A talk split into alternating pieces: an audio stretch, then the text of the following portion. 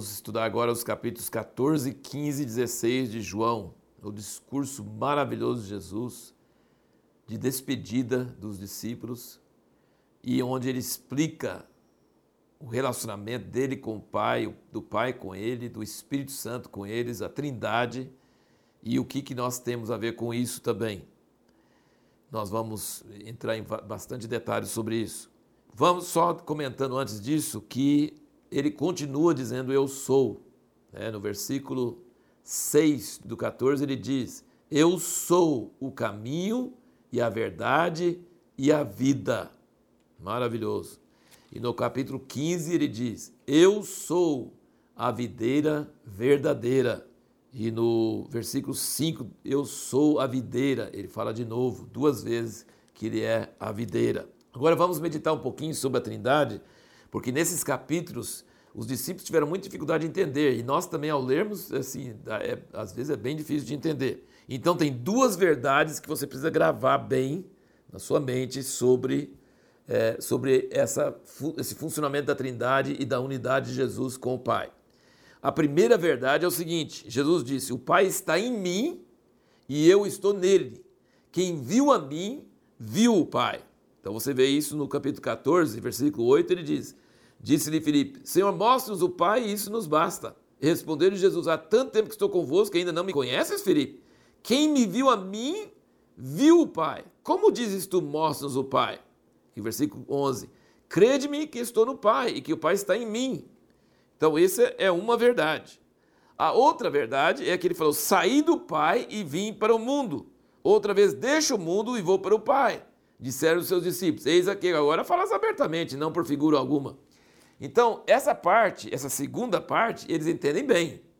E a gente também, né? Jesus saiu de Deus e veio para o mundo, e depois morreu, ressuscitou e subiu aos céus e voltou para Deus. Está lá agora com Deus. Isso a gente entende. Agora, essa parte, eu estou no Pai e o Pai está em mim. Quem viu a mim, viu o Pai. Como é que pode ser verdade isso? Sendo que ele veio do Pai. Se ele veio do Pai, como é que o Pai está nele? E o Pai está comigo, e quem me viu a mim viu o Pai. Então, esse é o mistério da Trindade. São duas realidades. Uma é estar mesmo presente junto, outra é estar presente em espírito.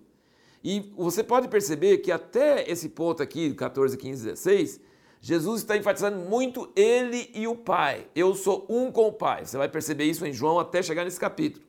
Mas chegando aqui, ele, está, ele vai embora. E ele falou assim: um pouco e não me vereis, outra vez um pouco e ver-me-eis. Ele falou assim: que negócio é esse, um pouco e me vereis?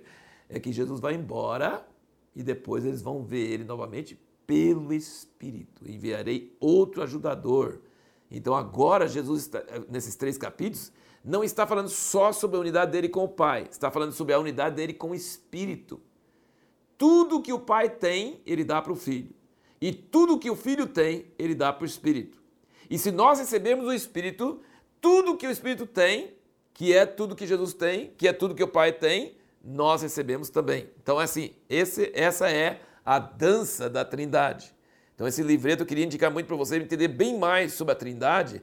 É um mistério maravilhoso e esses capítulos 14, 15, 16 de João são onde mais fala sobre esse mistério.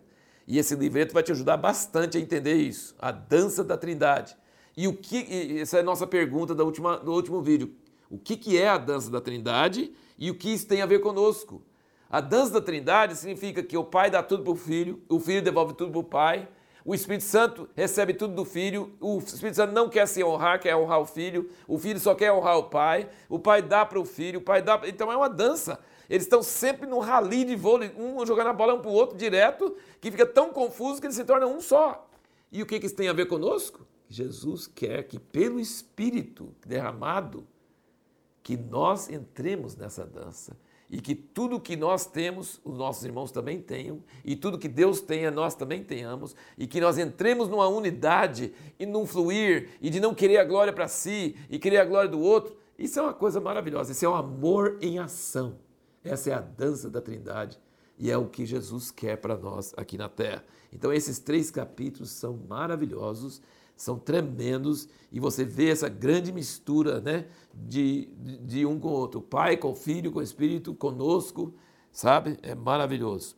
O amor que o Pai amou Jesus, Jesus nos ama e quer que amemos uns aos outros com o mesmo amor. O mundo odiou Jesus e vai nos odiar pelos mesmos motivos. E teremos tribulação no mundo, mas devemos ter paz. Não turbar o coração e ter alegria, porque Ele nos dá a sua alegria, que o mundo não pode dar e não pode tirar. Se você for olhar esses temas, é qual uma música aqui? Ele volta para refrão, ele volta para outro, outro verso. É uma, é uma música, uma sinfonia, uma sintonia muito maravilhosa nesses capítulos aqui. E ao mesmo tempo que ele vai nos deixar, ele está triste, os discípulos estavam tristes queria deixar eles, ele vai voltar e vai estar conosco e não vai nos deixar órfãos. Ele vai deixar o Espírito Santo. E depois ele vai nos buscar para nos levar para ficar onde Ele está. E tudo que nós pedirmos ao Pai no nome dele, Ele vai nos conceder. Você pode perceber aqui várias coisas. Assim como Jesus cumpriu os mandamentos do Pai e no seu amor permanece, Ele quer que a gente cumpra os seus mandamentos e permaneça no seu amor. Então, assim, é uma costura, é uma coisa tremenda, é uma revelação que o João teve aqui para poder registrar para nós. Você vai notar nos evangelhos que o próprio apóstolo João, aquele que escreveu esse, esse evangelho, ele é muito calado, ele não fala muita coisa. E quando ele falou alguma coisa, ele era irmão de Tiago, Tiago e João, eles eram chamados os filhos do trovão, porque eles é, pediam fogo para descer sobre aquele filho de samaritanos, e a mãe dele pediu para eles dois, um sentar à direita, outro à esquerda de Jesus. E, ah, mas aqui no Evangelho de João diz que ele era o discípulo que Jesus amava, que ele deitava no, no peito de Jesus. E, mas você não vê ele falando muita coisa. Você vê Pedro falando muita coisa. João você não vê falando muita coisa, não.